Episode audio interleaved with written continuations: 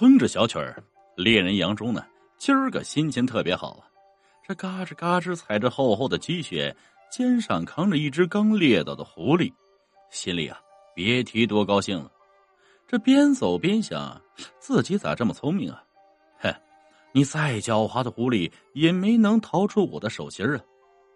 别看杨忠年龄不大，十几岁就跟着爹爹打猎到如今，那也算是一个老猎手了。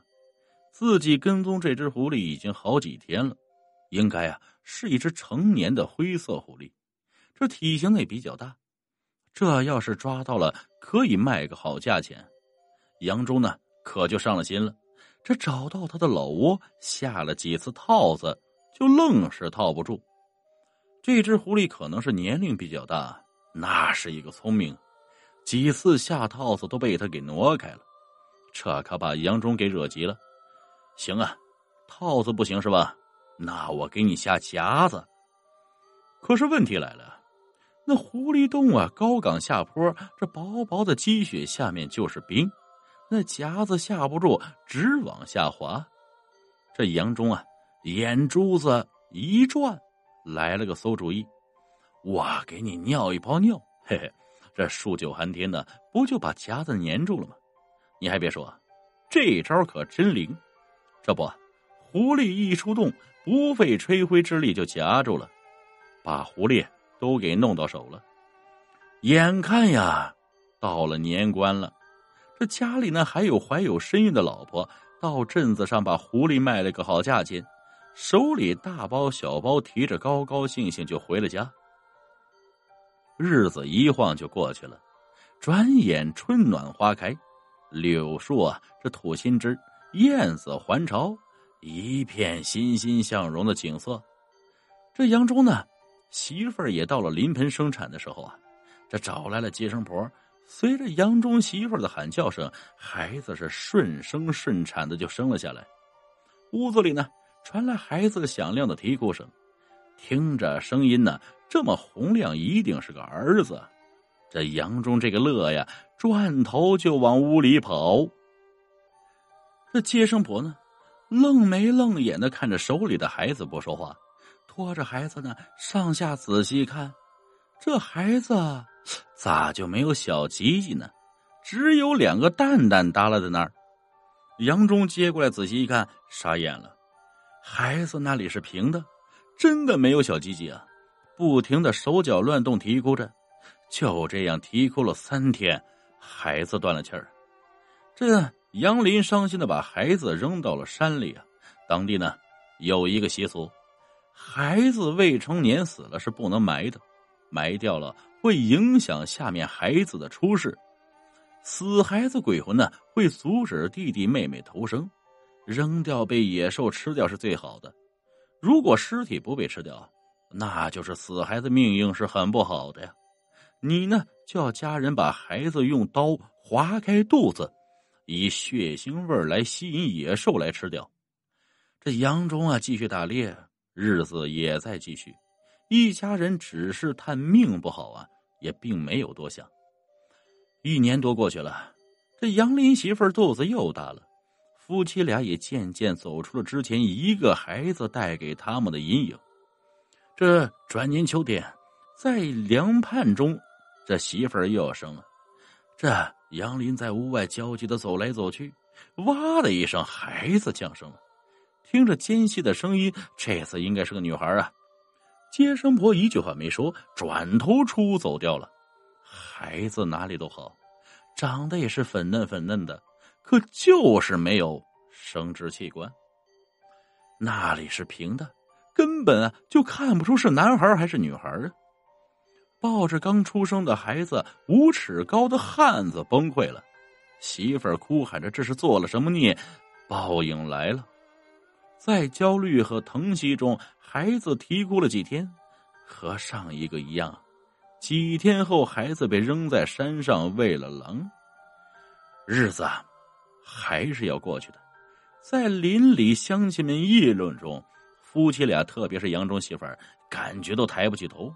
对不起，丈夫，对不起呢，祖宗。这夫妻俩商量，要赶快啊，嗯，再怀上一个。哎呀，要不然也不是那回事啊！老天爷不可能总是对不住他们一家吧？对不对？这坏事不可能总让他一家摊子上。女人的肚子，嗨，是争气的呀。杨庄媳妇呢，又怀上了。夫妻俩胆战心惊，看着渐渐隆起的肚子，是愁眉不展，又爱又怕。再怎么怕呢，也阻止不了时间的脚步。转过来，又是一年多过去了。这杨忠媳妇儿又到了月份该生产了。这次杨忠啊，干脆啊，他就不出屋了。他倒是要看看这次上天要怎样对待他一家人。哼，杨忠媳妇呢，这回啊，似乎是难产了，疼的是满炕打滚，就是不生。杨忠呢，吓得跑出屋子，跪在院子里，开始求神拜佛，冲着老天爷梆梆梆直磕响头。哇的一声啊，孩子是生了，是个男孩。命运又一次和他开了一个玩笑，和第一个孩子一样，没有鸡鸡，只有两个蛋蛋。这命运终究还是没有放过这一家人，仿佛陷入了一个死循环当中。挣不脱，也跑不掉了。接生婆没有跑啊，看着坐在地上撕扯头发、痛苦的杨忠说道：“啊，后生，咱们呢，邻里邻居的，我有啥就说啥了。以我的看法，说句不该说的话，你是不是做了什么缺德事了？”这杨忠红着眼睛，茫然的看着接生婆，陷入了沉思当中。一定是，要不然咱们家不能有这报应。我早就说过，一定是你干了什么缺德大的事儿。你快说！媳妇儿哭喊着，劈头盖脸的捶打着杨忠。这杨忠啊，木讷的蹲在那里，大脑一片空白，他彻底懵了。杨忠呢，猛地一把推开媳妇儿，一拍脑门他想起什么来了。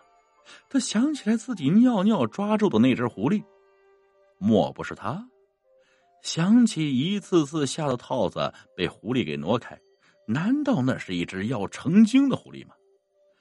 以前呢，也听别人啊说过，说过什么有灵性要成精的狐狸啊，黄鼠狼碰见了，一定要放过躲着走，不能赶尽杀绝。否则会遭报应，祸延子孙。自己呢，就当是说笑话，并没相信是真的。难道真是这样吗？想想自己聪明的想出尿尿洞夹子夹住狐狸的事儿啊，做的是太阴损了呀！莫不然，真是他，真的遭报应了？后生，依我看啊，你们就不要生了。恐怕是遭什么报应，你呀，还是想想法子，看看找个明白人给破解破解。说着呀，接生婆摇摇头走了。杨忠媳妇踹了杨忠一脚啊，快起来，快去问问屯子里那个能人，请来给咱们看看，要不然这日子可怎么过呀？这看着杨忠还不动弹，媳妇又踹了杨忠一脚啊。我说你是死人呐！咱家都这样了，眼看着亲生骨肉一个一个尿不出尿来憋死，真是应了那句话了，让活人让尿憋死了。尿！杨忠猛地站起来，双膝跪在刚出世的还在哇哇啼哭的孩子面前。是我对不起你们，都是我的错呀！要报应就报应在我一个头上，放过我的孩子吧。什么？真是你做的？你快说说，你做了什么缺德事你，你害了我们的孩子呀，害了我们全家，你知道不知道？你快说呀！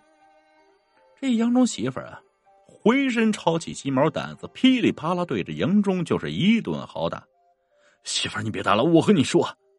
于是啊，这杨忠就把怎样发现一只老狐狸，这怎样下夹子等等，都对媳妇儿说了一遍。你缺德呀！那样的损招你都能想出来，你太阴损了，怪不得我们家要遭这样的报应。媳妇儿回身打开柜子，拿起了一个小包袱，你自己过吧，这日子是没法过了，我回娘家去。这在这村里，我也抬不起头做人了。说着，不顾刚生产后这身子骨虚弱，自顾自的回娘家去了。媳妇儿走了，屋子里只剩下傻呆呆的杨忠和那个不停啼哭的孩子。孩子呢，只要有一口气在啊，也舍不得扔掉啊。杨忠在煎熬中苦苦支撑了几天，亲眼看着自己亲生骨肉咽了气儿，扔到了山上，不免是一顿痛哭，伤心不已。杨忠啊，在屯林的指引下。来到了离家百里之外的一座道观里，这道观的道士呢，听杨忠从头到尾讲述一遍。大师，求求你啊，指点一下迷津啊！我知道错了，我那些可怜的孩子，哎，你呀，中了狐咒啊，哼，结下了死结，种下了死循环的因果报应。我也是爱莫能助了呀！这解铃还需系铃人啊！你去当初你抓住狐狸的地方看看吧，也许能解开这个死结。一切看天数了。可是那狐狸已经死了，我我上哪儿去找他呀？这道士微微一笑啊，你去看过就知道了呀。谢谢大师指点。这杨忠拜别道士，离开道观，直奔山上而去。找到呢，当初抓住狐狸那个洞口啊，洞还是那个洞，这洞口依然是平滑。杨忠在洞口转悠了一下，没有发现任何动物活动过的痕迹。看样子，自己抓走狐狸以后啊，这里就被放弃了。杨忠解开包裹，放在一边，双膝跪倒在那里，自己也不知道自己在等什么。夜幕降临了，秋日里的夜晚，月亮格外的皎洁，繁星闪烁。这杨忠啊，被一阵冷风吹的那是不由打了一个哆嗦。哥哥哥，这一阵女孩的笑声传入耳骨。哥哥，等等我，弟弟快点来。哎，这月光下，三个小孩都光着身子出现在杨忠面前。确切的说啊，是两个男孩和一个女孩，他们旁若无人的嬉戏耍着，似乎没有看见眼前跪着的杨忠。哥哥，哥哥，你说我们偷偷跑出来玩，一会儿会不会挨婆婆打呀？不会的，我们一会儿就回去，婆婆不会知道的。嗯嗯，稚嫩的童声让杨忠呆住了，想起了自己那三个孩子，杨忠扑过去就想抱一抱孩子，可是他发现。根本抱不到，就像是三个孩子根本不存在一样。无论杨忠怎样的呼喊呀，三个孩子依然我行我素，玩的高兴，根本无视杨忠的存在。你们又出来淘气了是吧？这一个老气横秋的声音由远而近的传来，瞬间孩子们消失的是无影无踪啊！这一个穿着一身灰色长袍的老妇人出现在杨忠面前，看见杨忠，冷笑一声：“你看看我是谁？”一只灰色毛皮的狐狸站在那里，恶狠狠看着杨忠。杨忠一屁股坐在了地上，吓得是说不出话来。这不就是自己夹住的那只狐狸吗？孩子们出来！变化成老太婆的狐狸叫喊着。看看你的孩子们吧，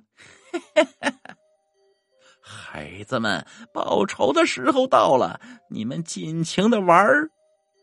这随着话音落下，刚才消失的三个小孩蹦蹦跳跳跑了出来，他们瞬间露出了尖尖的牙齿，一脸恶相，舔着嘴唇扑向杨忠，就是一顿撕咬啊！这掏心的掏心，掏肺的掏肺，喝血的喝血，吃的叫是一个痛快。一时啊，血溅满地，肉血纷飞，这鲜血顺着小孩的嘴角向下淌，这嘎吱嘎吱的咀嚼声不绝于耳。杨忠惨叫着，滚动着，哀嚎着，这耳边传来老太婆恶毒的笑声。正在娘家已经睡下的杨忠媳妇儿，似乎听到了丈夫的嘶喊声，她惦记丈夫，于是叫上哥哥跑回家里。这才在吞林口中知道杨忠已经上了山。三天后找到杨忠的时候，只留下了几件破烂的衣裳和一副完整的骨架。